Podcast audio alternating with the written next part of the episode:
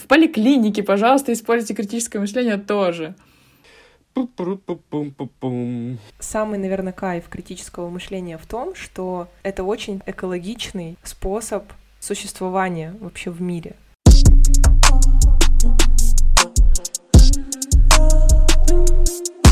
Всем привет! Это подкаст «Эксперта Патрону». И сегодня мы поговорим о критическом мышлении. У нас собралась потрясающая команда для сегодняшнего диалога. Виталий Пенигин. Виталий, привет. Привет, Оль. И мы пригласили к нам в гости сегодня психолога Марину Алянич. Марина, давай э, мы поприветствуем тебя. Привет. Ура! Привет! Привет всем, дорогие слушатели. Мне очень радостно быть частью этого подкаста. Марина, э, ты, представляя себя, сказала очень много интересных фактов, вот, которые мы... Что-то мы знали, что-то нет. Но меня заинтересовал э, тот факт, что ты очень любишь зефир в шоколаде. Да, Расскажи, давно ли у тебя эта любовь случилась? И как долго она будет длиться? Слушай, кстати, хороший вопрос. Я никогда не задумывалась, как давно я полюбила зефир в шоколаде. Ну, наверное, сколько себя помню, столько и люблю зефир в шоколаде. Это правда одна из самых любимых моих сладостей. Я думаю, что это навсегда. Да, это здорово. Отношения с едой — это, ну, это, наверное, тема для отдельного подкаста, не, не для нашего. Но вот к вопросу о том, чтобы навсегда, я так кратко перейду к нашей интересной теме, да, про критическое мышление. Ты считаешь себя человеком, у которого развито критическое мышление? Да, и так как я психолог и практикующий э, психолог-консультант, я точно могу сказать, что это благодаря психотерапии и психологии в целом я обратила внимание. Я даже не знала, на самом деле, на тот момент, ну, когда пришла в терапию, что есть такое вообще понятие критическое мышление. А потом я поняла, что вообще-то да, это очень полезный навык, э, полезное свойство нашего мышления. Поэтому я могу сказать, что да, я могу критически мыслить. Это здорово, значит, наш подкаст еще больше обогатится сегодня, и мы поделимся нашими знаниями с, э, со слушателями. Виталий, а как тебе тема нашего сегодняшнего подкаста? Ты знаешь, э, я когда готовился к подкасту, тоже думал о том, обладаю я критическим мышлением или нет. Начал лезть глубоко в э, теорию, и, конечно, многое оттуда не то чтобы стало там, понятным, но я начал понимать о том, что, да, безусловно, критическое мышление у меня есть, и, оказывается, я его даже развивал, но это было настолько по наитию и настолько неосознанно, что мне захотелось, наверное, подойти к этому вопросу чуть более осознанно, да, чуть более системно, так как это, наверное, и происходит, когда ты уже в а, взрослом возрасте да, начинаешь прикасаться к какому-то предмету учебному. Первый, наверное, вопрос, который я хотел бы задать, и, возможно, и слушатели тоже, это что есть вообще критическое мышление, если мы можем с этого начать. Мы обязательно с этого и начнем. И я только от себя хочу добавить, что критическое мышление, вообще, когда мы задумывали эту историю с курсом плюс подкастом, плюс какими-то практиками, быть может, даже какой-то рабочей тетрадью или какой-то картой по навигации в таком сложном процессе, как его определяют иногда как метанавык. Прежде всего, мы, наверное, думали о том, что ты, Виталий, озвучил эту мысль. Сначала нужно обладать какой-то понятийной историей, да, то есть обрести знания, потом уже потихонечку двигаться в сторону приобретения ну, какой-то практики. Вот мы постараемся сегодня в нашем подкасте эту историю обязательно пронести, да, и показать, как может работать или не работать, как получится у нас. Как, в общем, жить и развивать, пытаться развивать критическое мышление. Потому что это действительно та история, которая вот на всю жизнь. Тут нельзя, наверное, дойти до какой-то вот такой точки. Я прям идеально критически мыслю. Все мы люди, вот, но мы постараемся сегодня стать чуточку лучше даже в этом подкасте. В общем, я очень поддерживаю ваши мысли в том плане, что, конечно, сегодня тоже произойдет некоторое развитие в сторону критического мышления на новый, ну, какой-то, может быть, не супер ступеньку, но чуть-чуть, я надеюсь, что слушателям станет более понятно о том, что такое критическое мышление. И да, мы сегодня попытаемся и с практической точки зрения тоже это все раскрыть.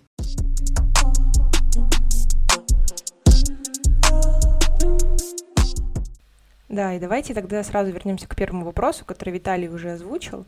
Но я перед этим такую маленькую вводную сделаю по э, вот самому понятию, да, потому что Виталий задал вопрос, а что мы определяем как критическое мышление.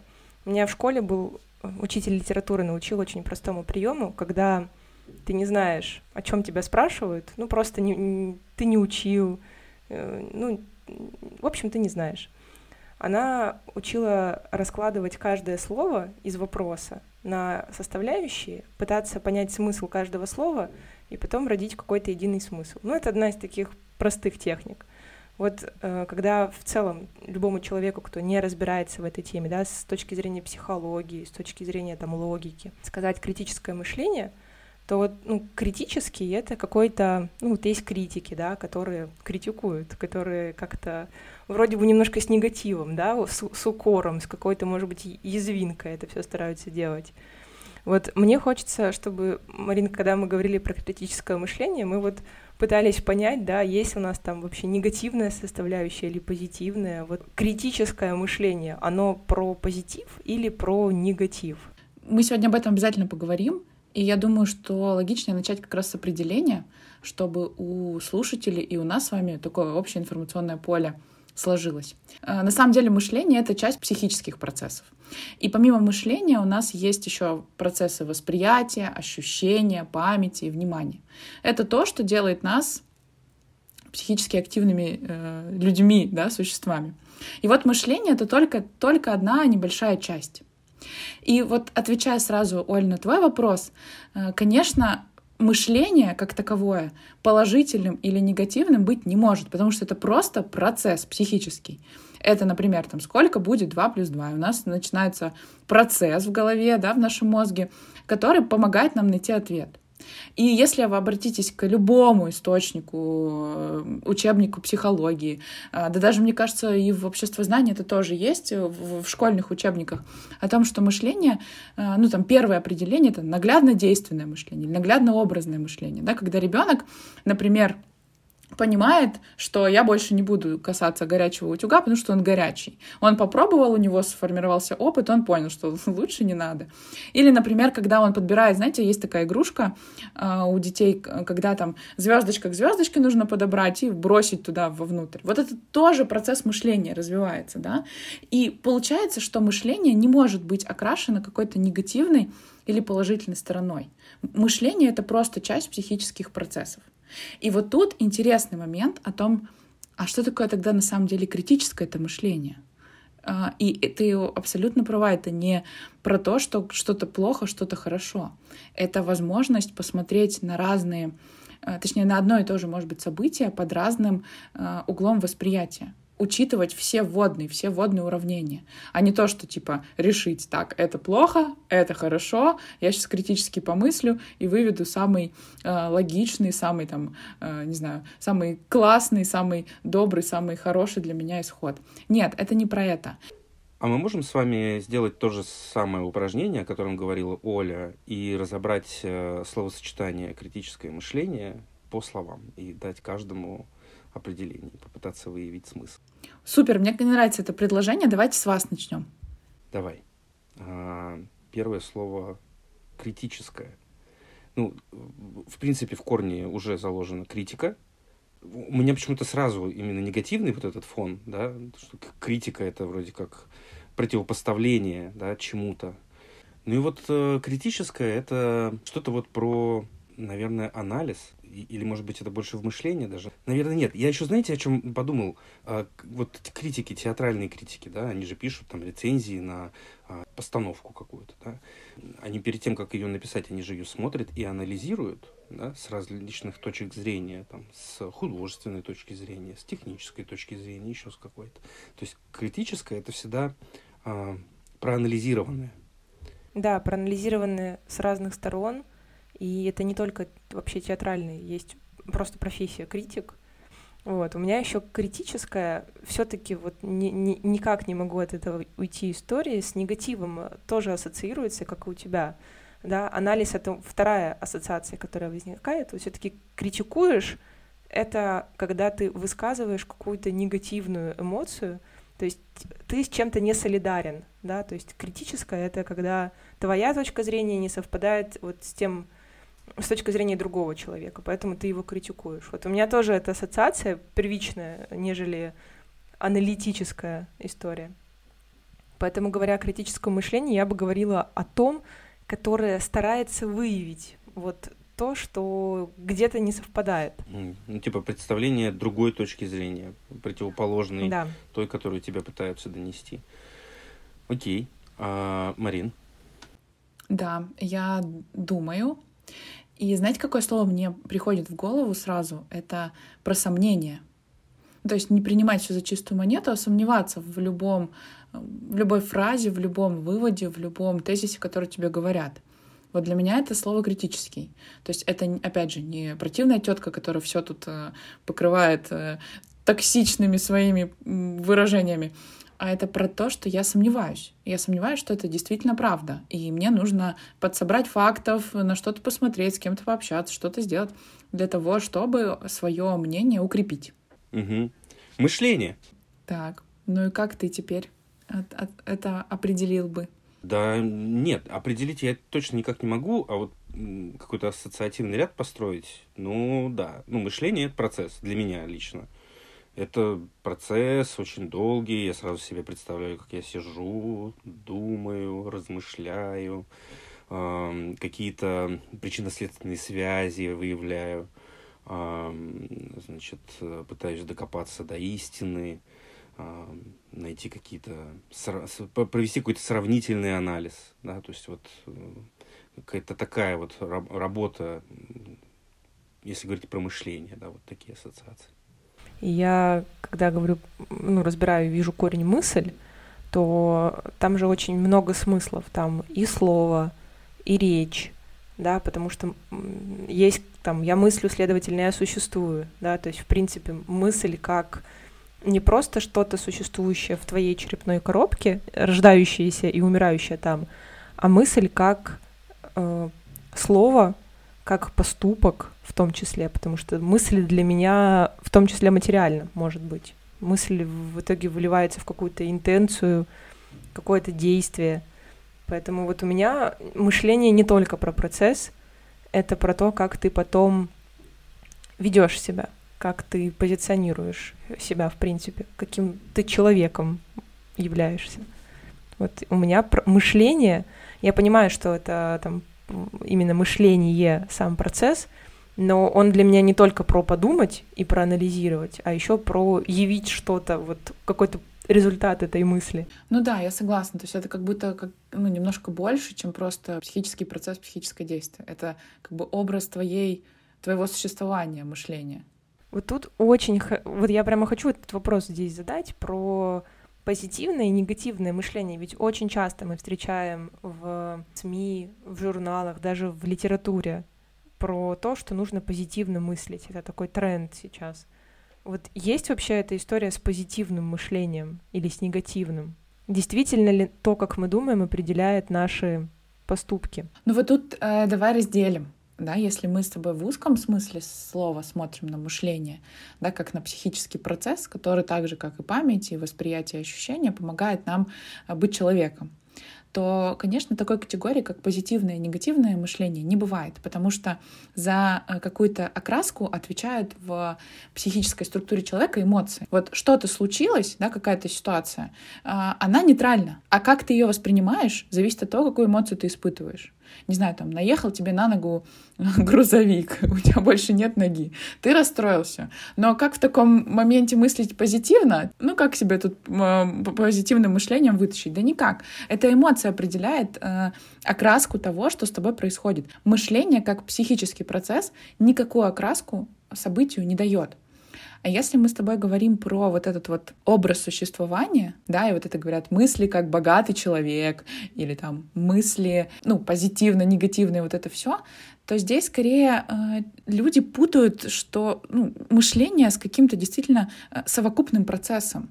Мы очень сложное психически устроенное существо, человек. У нас очень много процессов накладываются друг на друга. И если э, вот это вот существование мы определяем только мышлением, то мне кажется, это неверно. Тут в совокупности все. И наше восприятие, и наш опыт, как говорил Фрейд, наш любимый, да, самый знаменитый психолог, э, там все процессы из детства и какое-то восприятие мы делаем, ну, воспринимаем именно так, потому что, ну, там, не знаю, нас мама не любила или любила, наоборот, слишком сильно. И это все накладывается на наш образ поведения, наш образ жизни, да, наш, наш образ э, восприятия вообще всей ну, всей системы. И очень сложно здесь только мышление выделить. Это, ну, это прям совокупность. Это твои эмоции, это твое восприятие, это твое внимание на что то обращаешь. Это все.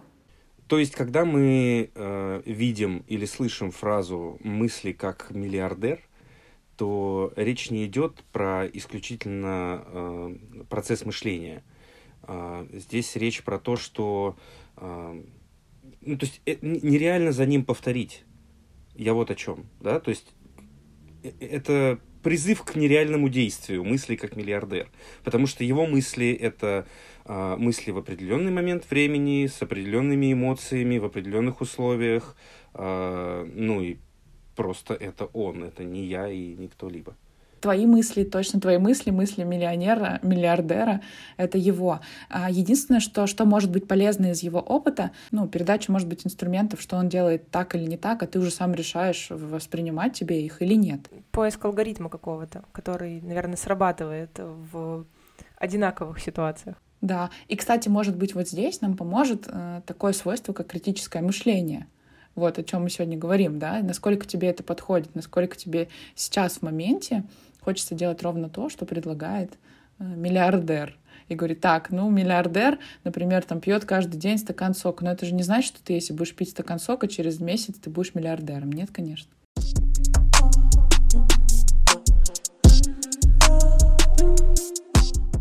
Мы провели с вами такое вот упражнение да, по определению критического мышления. Вот получается, что при совершенствовании этого навыка или развитии этого навыка у себя — нужно начать с осознания того, что мышление — это просто процесс, которому или на котором завязаны еще очень многие другие процессы. И первый шаг, который ты должен сделать, это научиться события отделять от эмоций. Да, и знаешь, я еще тут забегаю немножко вперед, мы сегодня об этом еще тоже подробно поговорим. Это про процесс как раз-таки взросления, потому что когда ребенок рождается, у него нет четкого дифференцирования от того, что с ним происходит. Да, он испытывает и эмоции, и какие-то ощущения, и мысли, да, и он там что-то пробует, что-то делает, пытается. И задача родителя как раз-таки развести. Ага, с тобой сейчас происходит вот это, например, там ты там испытываешь радость, злость.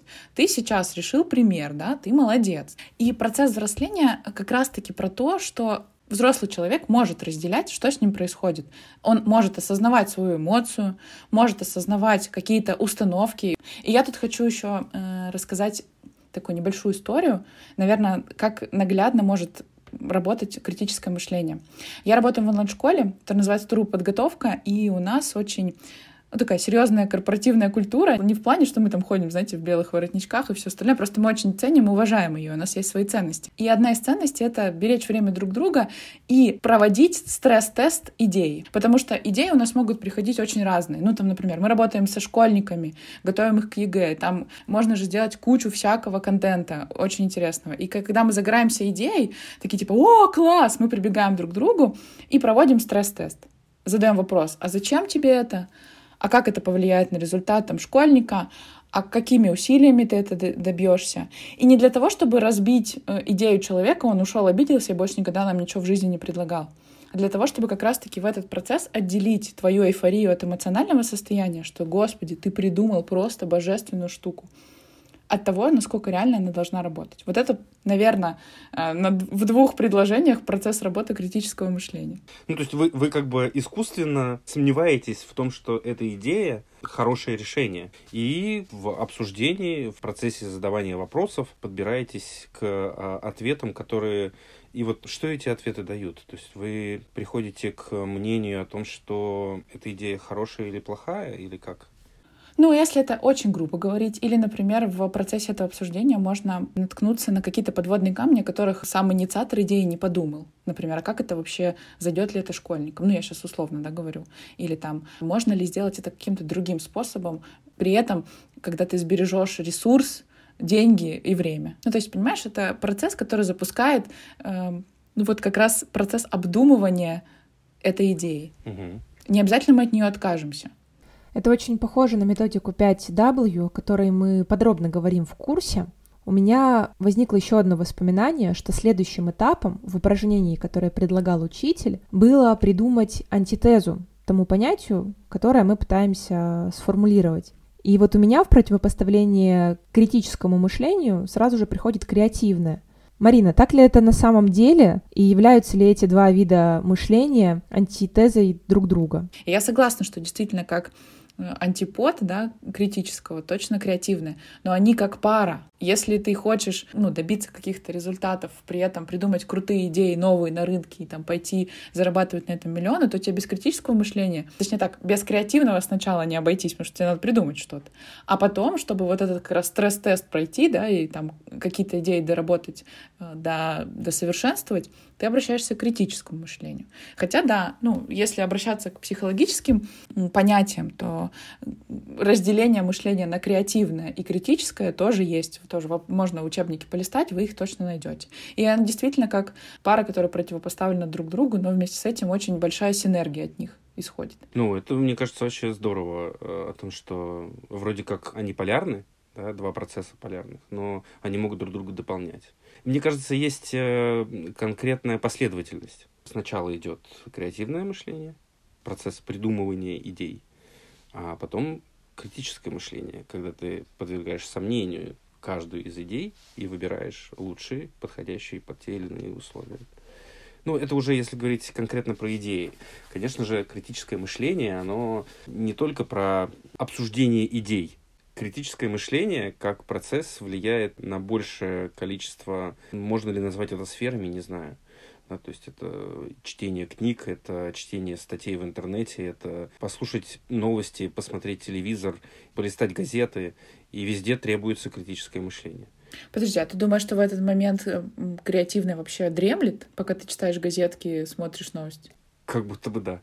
Ну, не могу с тобой тут согласиться, но я не высказываю истину в последней инстанции, я просто делюсь своим мнением на этот счет, о том, что все равно ты можешь какую-то идею придумать, прочитав какой-то заголовок, и находясь в метро или в машине, посмотрев на какой-то баннер. Мне кажется, тут нельзя, нет тумблера. Так, сейчас я критически мыслю, а сейчас я креативно мыслю.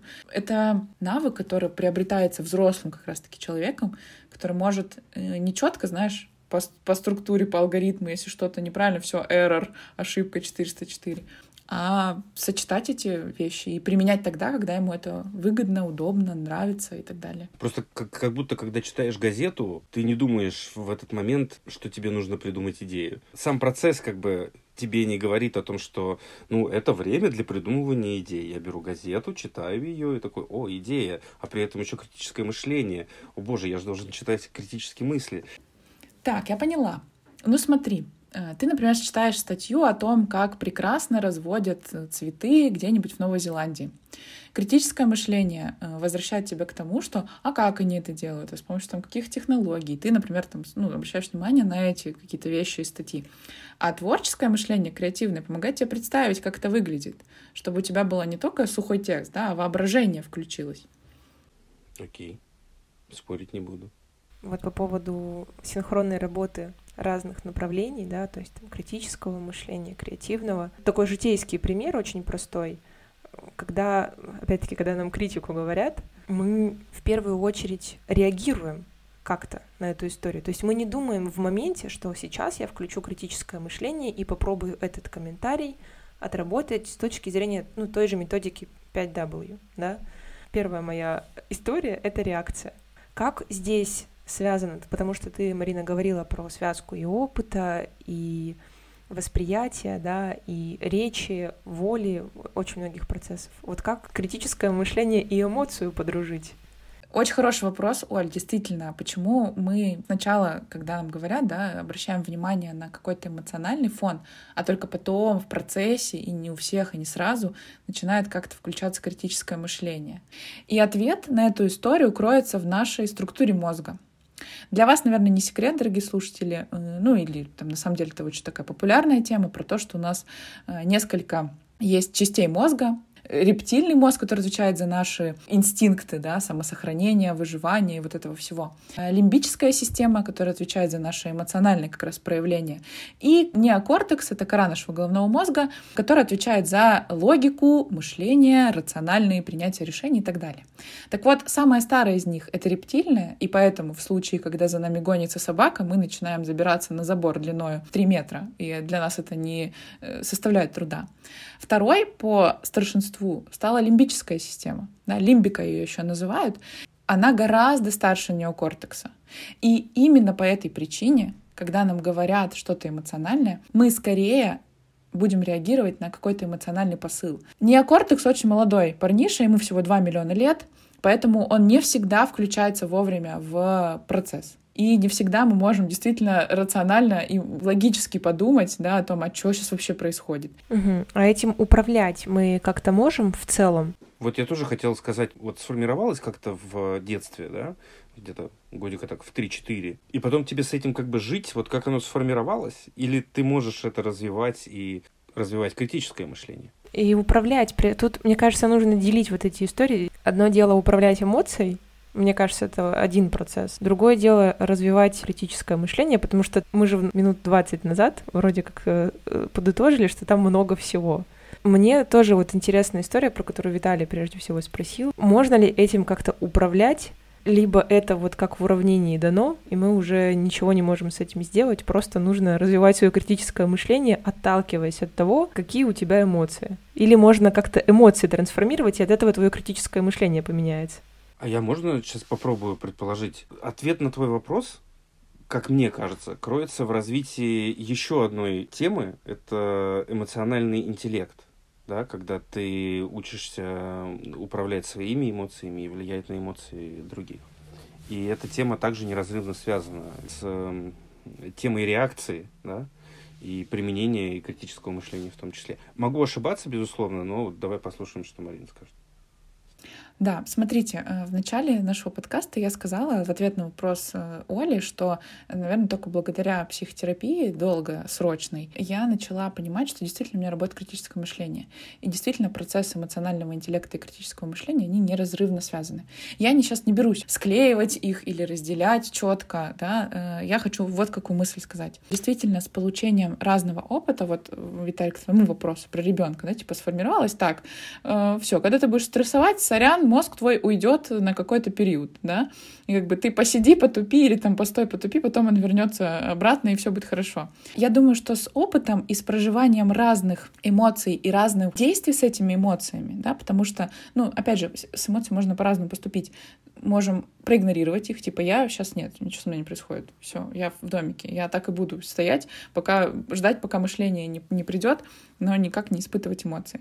Можно это объяснять себе каким-то образом, да, почему я сейчас, например, злюсь, или почему мне сейчас страшно, по какой причине. И вот с накоплением этого опыта, вот эта реакция, знаете, переключение, что у меня состояние аффекта, и потом хоп, и пришло мышление на помощь, да, рациональность какая-то, ну, в общем, объяснение ситуации, что с тобой произошло. Я думаю, с появлением опыта и опять-таки с взрослением, с моим любимым словом сегодня, это происходит быстрее. Да, биология так устроена наша, да, в том, что у нас есть э, неокортекс, есть лимбическая система. Э, первая реакция у нас от лимбики э, идет. Но тем не менее, когда мы в процессе взросления, мы быстрее можем звать на помощь мышление. И в том числе анализировать то, что мы испытываем, то, что мы чувствуем, то, что мы ощущаем я подвергну критическому мышлению твое высказывание относительно взросления, мне непонятно, что под этим подразумевается. Ну, то есть у меня развивается критическое мышление и вообще там, процесс мышления, когда я взрослею, а вот что со мной происходит, когда я взрослею? В том числе от того, что у тебя есть новый опыт, а, в том числе от того, что ты проверяешь какие-то свои установки на деле.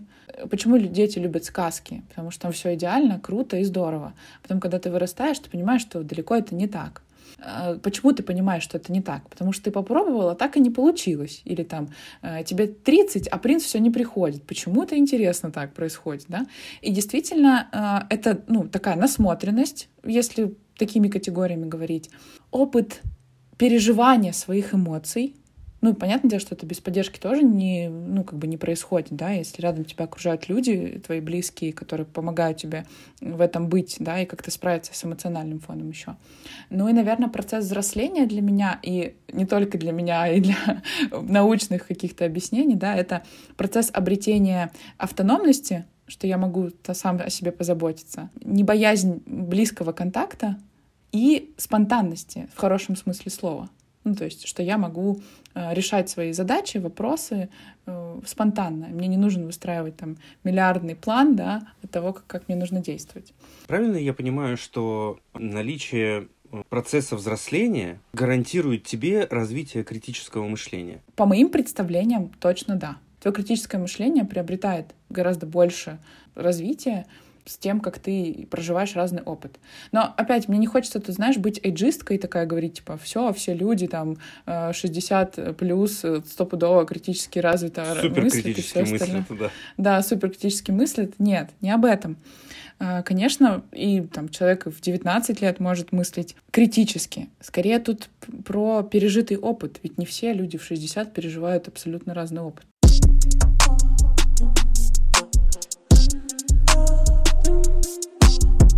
Когда мы говорим про критическое мышление и про его связь с эмоциональным интеллектом, вот как нам эти два инструмента или эти два процесса использовать для улучшения своего повседневного общения? Вопрос интересный, правда, как нам все эти навыки классные, полезные, продуктивные, да, в жизни-то применить и как они могут работать. Я бы никогда из уравнения сразу не исключала эмоции. И когда вам что-то говорят, ну, например, там, не знаю, в коммуникации с коллегами, да, там, не знаю, сделай задачу, не, пожалуйста, вот там я выставил срок, да, э, обрати внимание, просто сделай, а просто там сделай задачу конечно, мы обращаем первое а, ну, на какую-то эмоциональную составляющую. Вот я предлагаю, как только мы это заметили, опять же, замедлиться такие, опа, а что это? Что сейчас со мной происходит? Почему я испытываю какой-то гнев на это? Как бы у нас рабочие отношения, я сейчас себя чувствую как в детском садике, да, э, как будто ребенка отчитывают. Второе, как раз-таки, да, после того, как ты услышал эту эмоцию э, или там услышал какое-то там послание тебе, да, вербальное, осознаешь, про что это, проанализируй, насколько тебе подходит такая формулировка. Останови, если тебе это не нравится. И скажи там, уважаемый э, Петр Иванович, пожалуйста, никогда больше так мне не говорите. Мы с вами коллеги, равные, поэтому я увидел ваш дедлайн, у меня еще есть время. Это ваша проблема, например, что мы там, не, не сделали это в срок. И как раз-таки вот это про завершающий момент, про выбери подходящую форму для того, что ты испытываешь. Если еще раз коротко резюмировать, ты услышал, осознал, что с тобой происходит, и э, благодаря эмоциональному интеллекту, да, благодаря тому, что ты понимаешь, что с тобой происходит, какая эмоция сейчас, и благодаря критическому мышлению, проанализировал, это уже точно критическое мышление задача, остановил, если тебе это не подходит, да, или выбрал подходящую форму для того, чтобы решить какой-то запрос. Да, вот опять же, если говорить примерами, про там, сделай, сделай отчет вчера, услышали, проанализировали, что подходит, что не подходит, и сформулировали ответ. Петр Иванович, больше никогда в жизни так мне не говорите, не буду ничего делать никогда. И это тоже ответ. Ты знаешь, э, очень интересный вот этот алгоритм, о котором ты рассказала, потому что я не так давно начал за собой замечать, мне очень важно, в каком тоне мне что-либо говорят. Сам тон, я его очень четко считываю, для меня это правда важно. От этого зависит, буду я что-либо делать, или я буду как э, семиклассник топать ножкой и говорить, что нет-нет-нет, я этого никогда не сделаю. Про тон — это же про эмоцию, да? То, что да. Получается, что первое — это когда я слышу что-то в неподавающем тоне, я подключаю эмоцию, Второе — это критическое мышление, когда я понимаю, что мне не нравится этот тон. Или нет, или это до сих пор пока эмоция. Хороший вопрос. Когда тебе не нравится, как с тобой говорят? Да, когда мне не понравился тон, и я вот такой замедлился, и еще думаю, как мне среагировать. Ну, потому что я понимаю, что передо мной стоит человек, которому я не могу сказать, слушай, тон смени. То есть мне нужно как-то это принять, выбрать для себя какую-то правильную позицию, да, обдумать это, потом уже выработать э, действие. И вот это переходный момент как раз. Да, если ты сразу выпалишь все, что ты о нем думаешь, скорее всего, критическое мышление так и не зашло в чат. Это скорее на эмоциях действительно все произошло, и ты дальше прервал коммуникацию.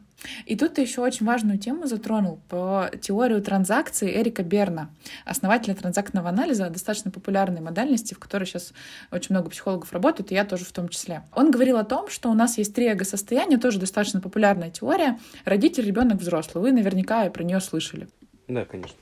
И он говорил о том, что в наших коммуникациях во взрослом мире никуда не деваются эти три персонажа. И все коммуникации происходят так или иначе из какого-то одного эго-состояния в какое-то другое эго-состояние. И вот, Виталий, о том, что ты говорил, для меня тон очень много значит, да, и если мне скажут, ну-ка быстро сделай отчет, то я буду как семиклассник, да, топать ногами и говорить, алло, нет, не хочу. И получается, что здесь вот эта транзакция происходит из родительского состояния, да, когда родитель может указывать, что-то контролировать, в состояние ребенка. Ребенка реакция какая? Я ничего не буду, у меня бунт, я сейчас тебе самому покажу, да. А может быть обратная история, например, когда э, руководитель из позиции ребенка к вам приходит и говорит, о боже, у меня столько просто столько работы, и отчеты сделать ну некому совсем. И пон- понятно, что родитель тут включится в вас моментально и захочет спасти бедного ребенка, да, позаботиться о нем и сделать так, чтобы его не наругали. Самая, наверное, полезная коммуникация в деловом мире — это взрослый-взрослый. Ну и вообще во взрослом мире это коммуникация взрослый-взрослый. Когда Но ты... это единорог. Ну, Этому можно учиться. Это можно учиться в том числе развивая, да, в том числе развивая критическое мышление, эмоциональный интеллект и, в общем, совершенствуясь э, в себе. Взрослый-взрослый, как бы, вот давайте тут поразмыслим вместе с вами, как бы вы из позиции взрослого сказали про отчет. Если помнить, что взрослый — это человек, который принимает свои границы, осознает границы другого человека, никогда суперэмоционально не среагирует на какие-то проявления, очень уважительный такой э, товарищ. Как бы сообщение про отчет выглядело бы из позиции взрослого? Как думаете? Не уверен, что я взрослый. Но я попробую. Ну, я, я бы говорил о том, что я понимаю, что сейчас э, достаточно много работы, и что есть несколько важных дел, которые я давал ранее. Однако сейчас необходимо сделать отчет, данные по которому нужны там, через 40 минут.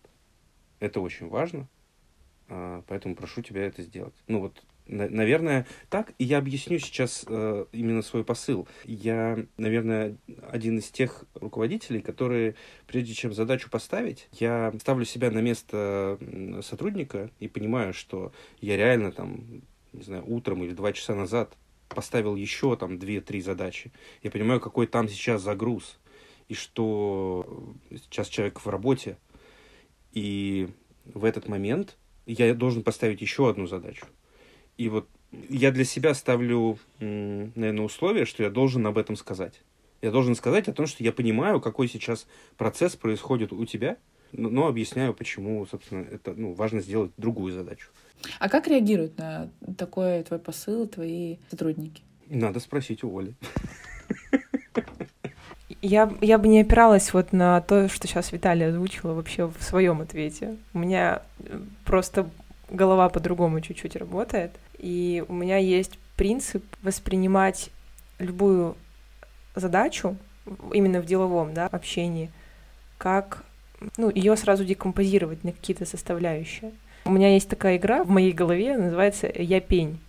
Это когда мне объясняют что-то сделать, я притворяюсь пнем, и я задаю вопросы, которые уточняют задачу. Я в этот момент стараюсь убрать эмоцию. И то же самое я стараюсь делать при постановке задачи. То есть как будто я ставлю задачу пню, который ничего не понимает, это ни в коем случае не характеристика интеллектуальных особенностей там, другого человека.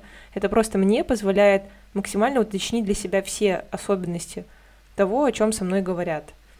Ну, на, на вопрос, в общем, э, про Виталия я не смогу ответить, к сожалению, грамотно.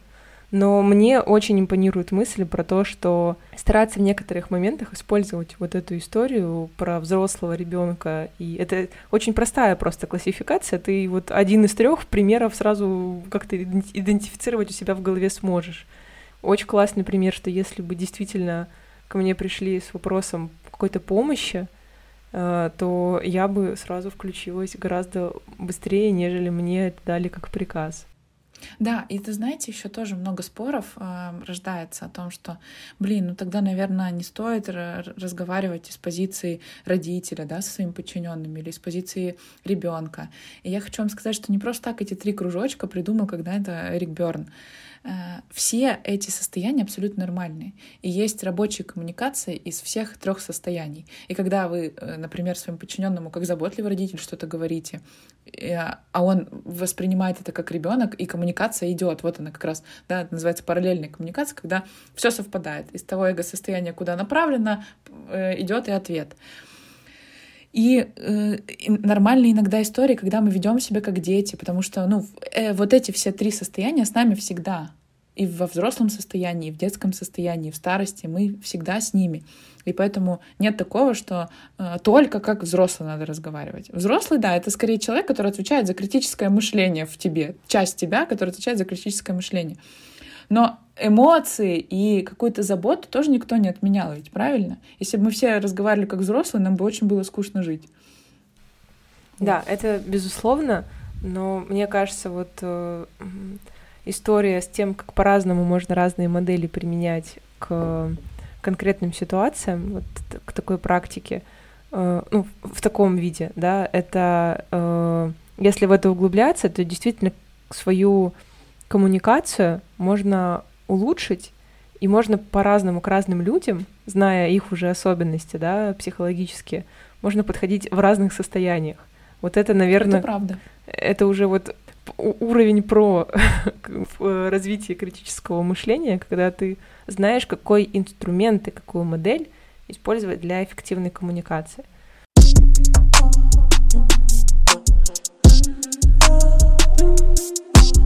Я думаю, что мы очень плотно поговорили про то, что критическое мышление нам нужно обязательно использовать в наших рабочих коммуникациях. Мы примеры разобрали и в целом выяснили, что при любых рутинных задачах, будь то постановка какой-то задачи, да, э, формирование, там, не знаю, проекта, ведение проекта, вот, э, просто общение внутри коллектива. Мы очень активно используем критическое мышление и зная определенные стороны и психических процессов, и особенности личности, мы можем очень грамотно этим процессом управлять. И здесь, наверное, задача для наших слушателей, которые будут э, развивать в себе критическое мышление, просто больше узнавать да, на начальном этапе про то, как общаться с людьми, да, какие можно модели использовать для того, чтобы лучше и четче донести свою мысль.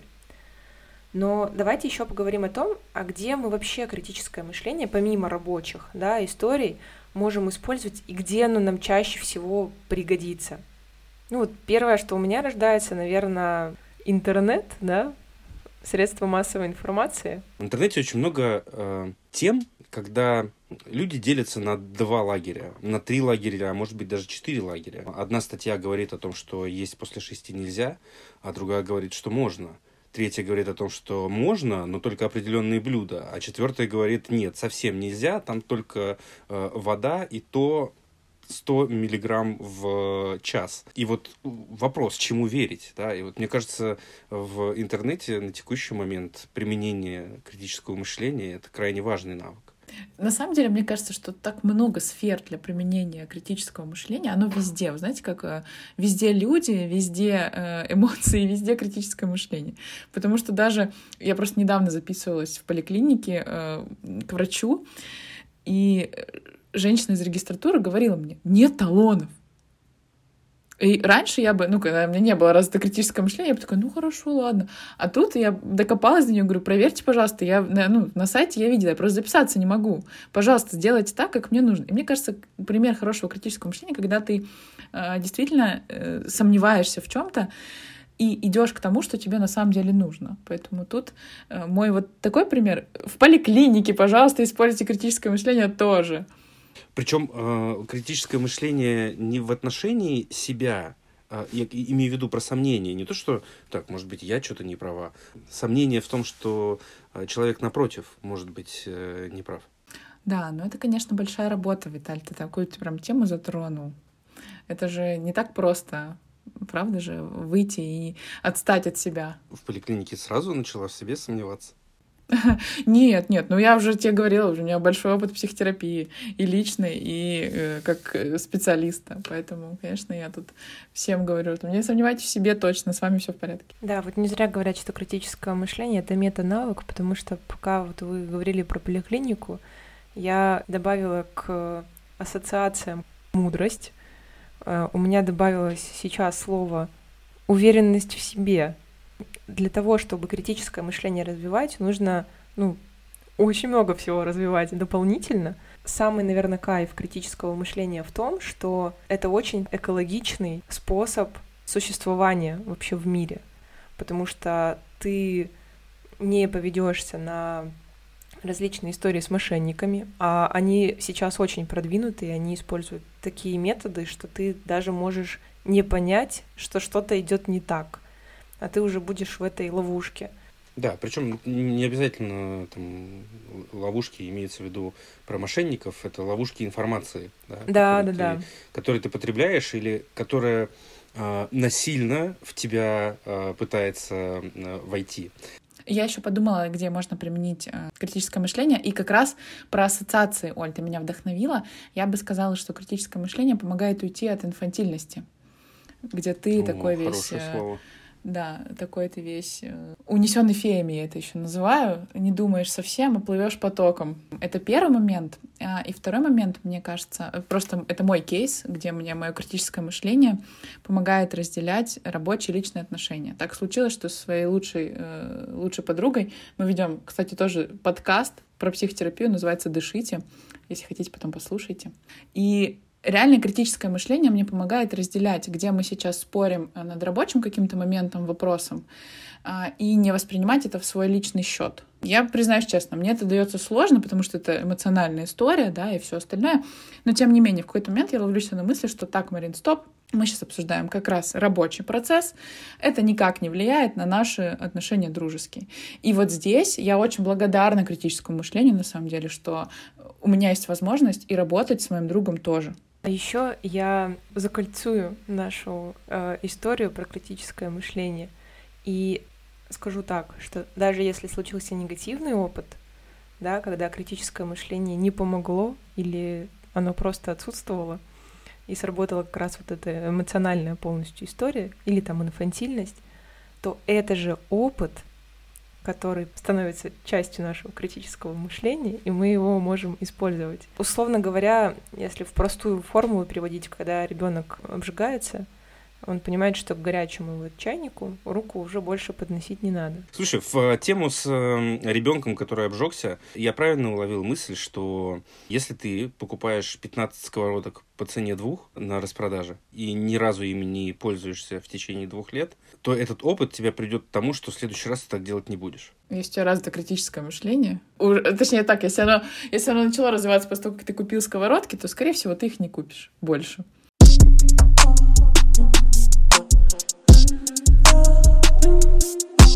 У меня сегодня случилось очень много открытий, помимо того, что мы насытили очень, на самом деле, очень простой пример, который мне в школе еще рассказывали, но он даже сегодня пример заиграл другими красками, ну, вернее, инструмент, да, который отчасти можно использовать. Для меня это точно было открытием про позитивное и негативное мышление, да, что мы все таки стараемся не использовать эту историю. Это такая, давайте, мы, мы сейчас уже можем использовать наше критическое мышление, это такая маркетинговая уловка, да, что мысли позитивные, и все будет позитивно. Такого когда видите этот лозунг, насторожитесь. Слушай, а вот это я хочу сказать очень коротко и очень быстро о том, что нам в критическом мышлении очень важно иметь навык риска и не бояться рисковать, потому что для нас все новое гораздо страшнее, чем хорошо э, болезненное старое. Сейчас приведу пример очень такой тоже mm-hmm. терапевтичный, с которым часто приходят молодые девушки в терапию. Например, о том, что типа у меня мужчина абьюзер, да, и первый абьюзер, второй абьюзер, третий абьюзер. И терапевты с ним выясняют о том, что ну давай посмотрим на других, на другие примеры, пойди в, в отношения с другим партнером, который тебя будет любить, там, уважать, ценить и так далее. И она не пойдет, потому что ей очень страшно, потому что у нее а, вот этот вот закостенелый вариант отношений такой, и должно пройти достаточное количество времени, должен пройти достаточно качественный анализ, чтобы она вышла на уровень других отношений с другим партнером. Иногда нам надо подолбиться в стену, несколько раз, сделать сколько угодно в кругов почета вокруг одного и того же процесса, чтобы однажды, когда-нибудь э, сделать по-другому. И на это нужен большая смелость, э, большое желание рисковать. Это правда. Вот это, наверное, тоже одна из самых главных мыслей этого подкаста, что критическое мышление — это про смелость. Я думаю, это прекрасное завершение нашего подкаста. И хочется очень пожелать нашим слушателям не бояться рисковать и по максимуму использовать свое критическое мышление. И лично я надеюсь, что у каждого слушателя случится столько же классных открытий, сколько у нас сегодня произошло. Марина, спасибо тебе большое за то, что была сегодня с нами и поделилась этой экспертной позицией относительно темы критическое мышление. Я поддерживаю. Спасибо вам большое, ребят, что позвали. Мне очень приятно э, и в такой своей экспертности тоже развиваться. Thank you